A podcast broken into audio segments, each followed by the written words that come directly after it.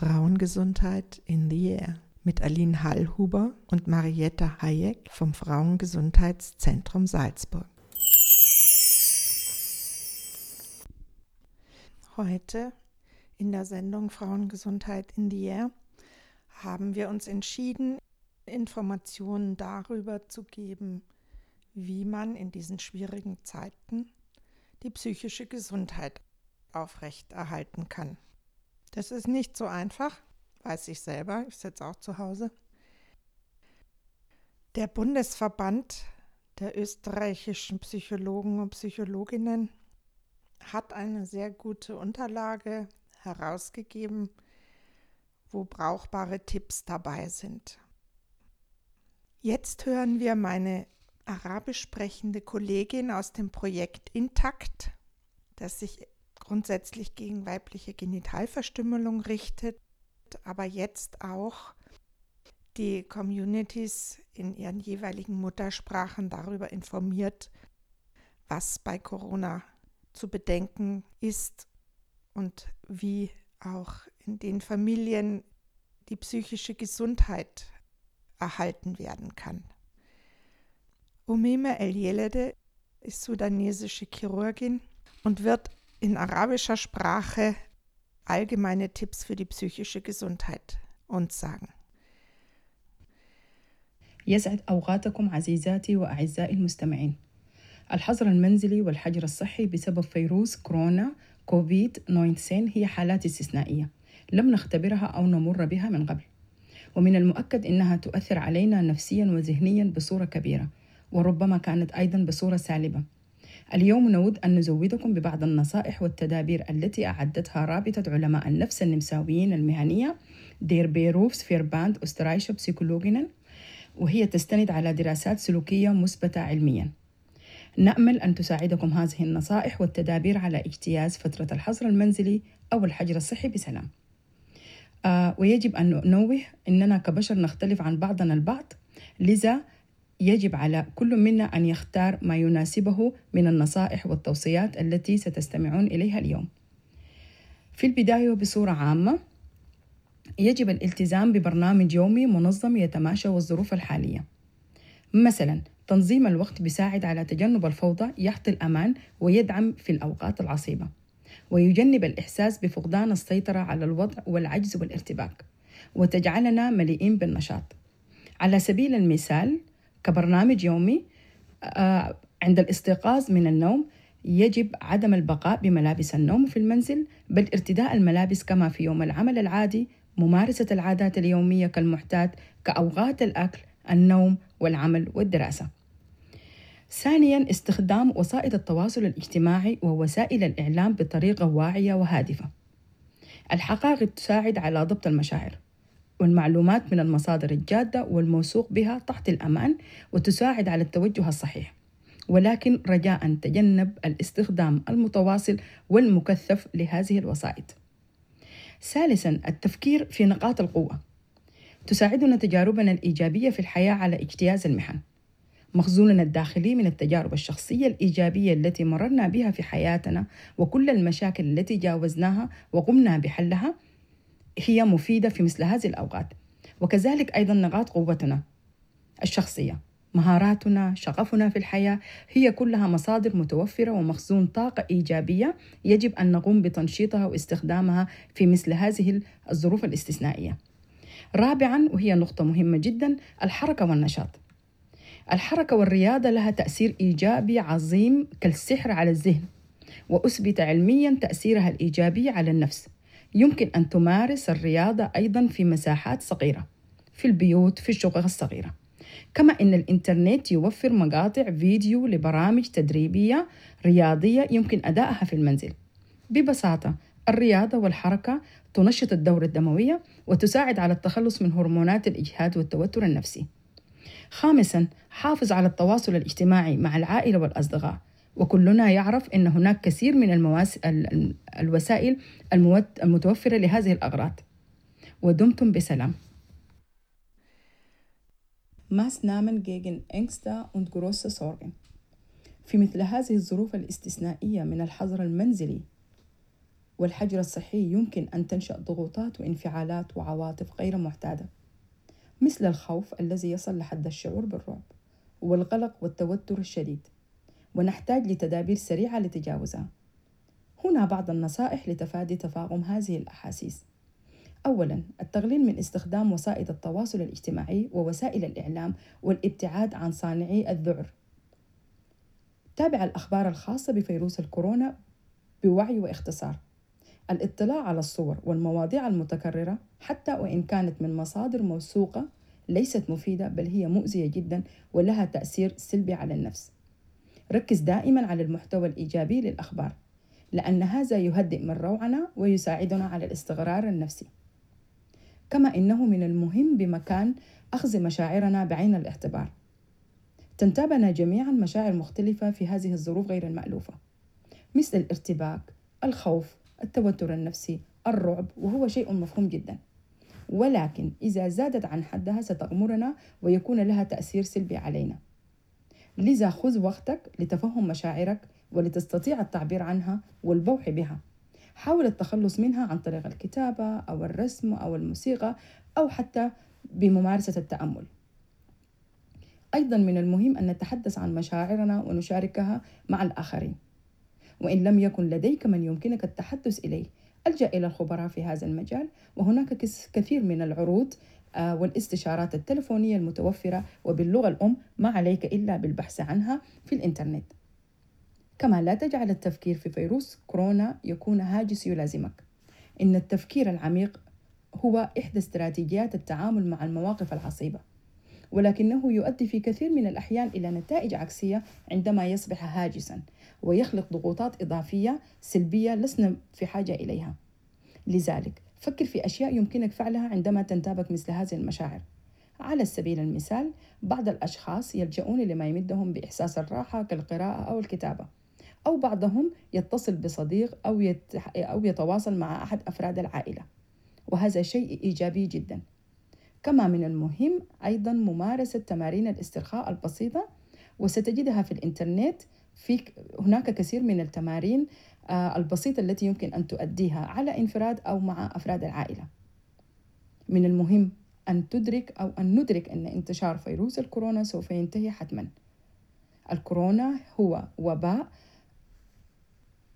حتما سينتهي ولن يكون له وجود فيما بعد. وإن الإجراءات المتخذة ضد هذا الوباء هي لحمايتنا وتفادي ومنع وتقليل انتشار الفيروس وليست لإجهادنا ووضعنا في وضع نفسي سلبي. ودمتم أصحاء. Maßnahmen im Umgang mit Kinder und Jugendlichen إن فترة الحظر المنزلي والحجر الصحي بسبب فيروس كورونا 19 يشكل عبء كبير على كل فرد منا. والهدف الأساسي في فترة الحظر هي مواجهة والتعامل مع هذه الفترة بأقل قدر ممكن من الضغوطات. يجب أن نفهم أن فترة الحظر والحجر الصحي ليست فترة لتحسين العلاقات والوضع العائلي أو معالجة المشاكل المتراكمة القديمة أو تربية الأبناء بقدر ما هي فترة للتعايش بإيجابية وتفهم مع من, من هم معنا في نفس المكان وبصورة خاصة الأطفال والمراهقين والشباب. هنا بعض النصائح والتدابير للتعامل مع الأطفال والمراهقين. الالتزام بالبرنامج اليومي المعتاد حتى لا نخلق فوضى في البيت. ووضع ساعات واضحة ومحددة للدراسة والعمل وأوقات الفراغ لأن هذه الفترة هي ليست إجازة ولكنها فترة دراسية وفترة عمل عادي ولكن بطريقة مختلفة. وضع ساعات محددة تسمح لك ولأفراد لكل أفراد الأسرة الحصول على مساحة خاصة به. ممارسة أنشطة مشتركة مع العائلة. الانسحاب أثناء التوترات والصدامات لتقليل أو منع حدوث المشاكل والخلافات. رجاء مكن طفلك من ممارسة الرياضة قدر الإمكان وبقدر ما يسمح به الوضع لديك. إشراك الكل في التخطيط للاستفادة من الوقت المتوفر بأفضل طريقة ممكنة وليس الانفراد بتغرير كيف يكون الوضع في المنزل لوحدك. خطط سويا مع طفلك لتقليل فترات استخدام التلفزيون والهاتف والكمبيوتر. استخدام كلمات مناسبة لعمر طفلك لشرح الوضع الحالي حتى لا يصاب الطفل بالرعب والخوف. تقبل أطفالك عندما يصبحون ملحين وكثيرو الطلبات أكثر من المعتاد. وحاول تلبية هذه الاحتياجات بقدر الإمكان لأنهم يحتاجون في هذا الوقت تحديدا للشعور بالأمن والأمان. لا تتشدد وتغاضى قدر الإمكان عن تطبيق القوانين التربوية الكبيرة وتفادى العقوبات والتوبيخ. وحاول دعم أطفالك بشكل إيجابي من خلال الثناء عليهم ومدحهم لتحفيزهم على الالتزام بالسلوك المطلوب. ودمتم بصحة وخير.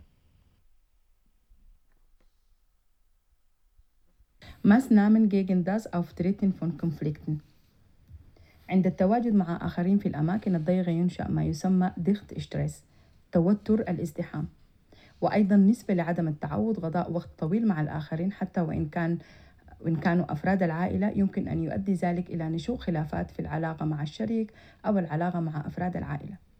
وكل هذا إن لم يحل في وقته يمكن أن يؤدي إلى العنف.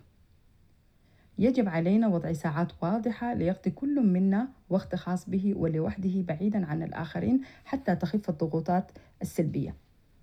يجب السماح لكل فرد من أفراد العائلة بمساحة خصوصية يستطيع أن يمارس فيها هوايته أو وقته الخاص بمفرده. يجب أن نتحدث عن التصرفات المزعجة والمثيرة للغضب في وقتها قبل أن تتفاقم إلى ما يؤدي إلى العنف والخلافات. يمكننا أن نتمشى أو يمكنك أن تتمشى بمفردك حول المنزل أو في الطبيعة ويجب السماح لكل فرد من أفراد الأسرة بذلك. يمكننا أن نجتمع يوميا مع العائلة نكون فريق صغير لحل الأزمات أو مؤتمر صغير للسؤال عن حال واحتياجات كل فرد منا. يجب أن نكون مراعيين للآخرين لأن الظرف الحالي يمثل تحدي لجميع من بالمنزل. ودمتم بخير وعافية. Maßnahmen gegen Gewalt التواجد مع الآخرين في أماكن ضيقة وعدم إمكانية الحصول على الخصوصية يمكن أن يؤدي إلى الغضب والعدوانية. تصدى بوعي وفاعلية للتصعيد في مثل هذه المواقف. هنا بعض الخيارات التي يمكنك الاستفادة منها وتطبيقها كتدابير ضد العنف. في البداية يجب أن نعرف العنف ونعترف به شخصياً. للعنف أشكال عديدة. الضرب، الصراخ، التغليل من قيمة الشخص وتجاهله لفترة طويلة هي كلها أنواع من أنواع العنف. كن صادقا مع نفسك وتصرف بما يلزم عند إدراكك أن الموقف أصبح فوق طاقتك للاحتمال وإنك سوف تتصرف بعنف. مثلا يمكنك الاتصال لإراحة نفسك. اتصال تلفوني بصديق أو صديقة أو أخ أو قريب لمجرد الحديث مع الشخص غير المتواجدين حولك. أو إذا كان ممكنا اذهب إلى غرفة وكن وحدك وتنفس بعمق.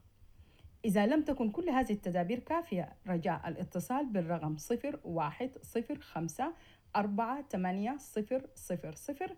هناك تجد المزيد من المعلومات التي تساعدك على تخطي هذه المشاعر. من المهم جدا ألا ندع للعنف مجالا.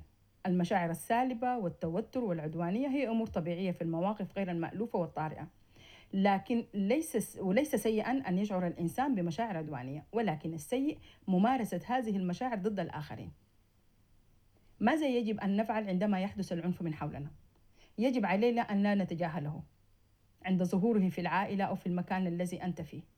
وخاصة عندما يكون العنف من أشخاص آه، بالغين ضد الأطفال والشباب بل يجب أن نتحدث عنه لأنه ربما تكون أنت الشخص الوحيد الذي يمكنه حماية الطفل أو المراهق في هذه المواقف. أحصل على المساعدة والتوجيهات من الخطوط الهاتفية المختصة بهذه الأوضاع. هناك مراكز الحماية ضد العنف Gewaltschutzzentrum هنالك أيضا استشارات الرجال Männerberatung هناك أيضا مراكز حماية الأطفال Kindschutz Kinderschutzzentrum وهناك كذلك الخدمات الاجتماعية النفسية Psychosozialen Dienst هنالك أيضا خط الاستشارات للأطفال والمراهقين بدون الإفصاح عن الاسم ويسمى Rat auf Draht أحصل على المساعدة عند تعرضك أنت نفسك للعنف. هذا ينطبق عليك شخصيا إذا تعرضت للعنف.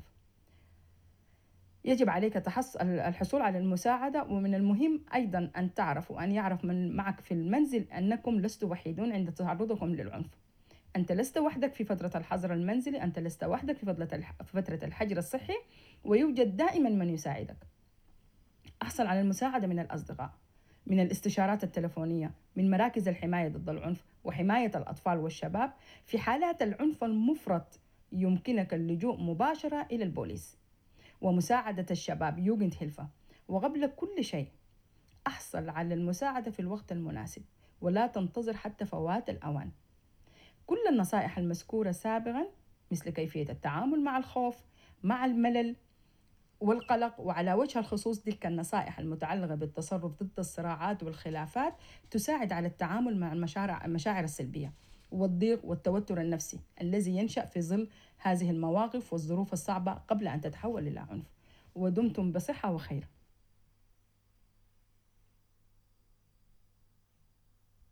أسنامن جيجن لانغ فايلا. من المحتمل أن تجد نفسك بصورة مفاجئة مع وقت طويل من الفراغ لم تتعود عليه.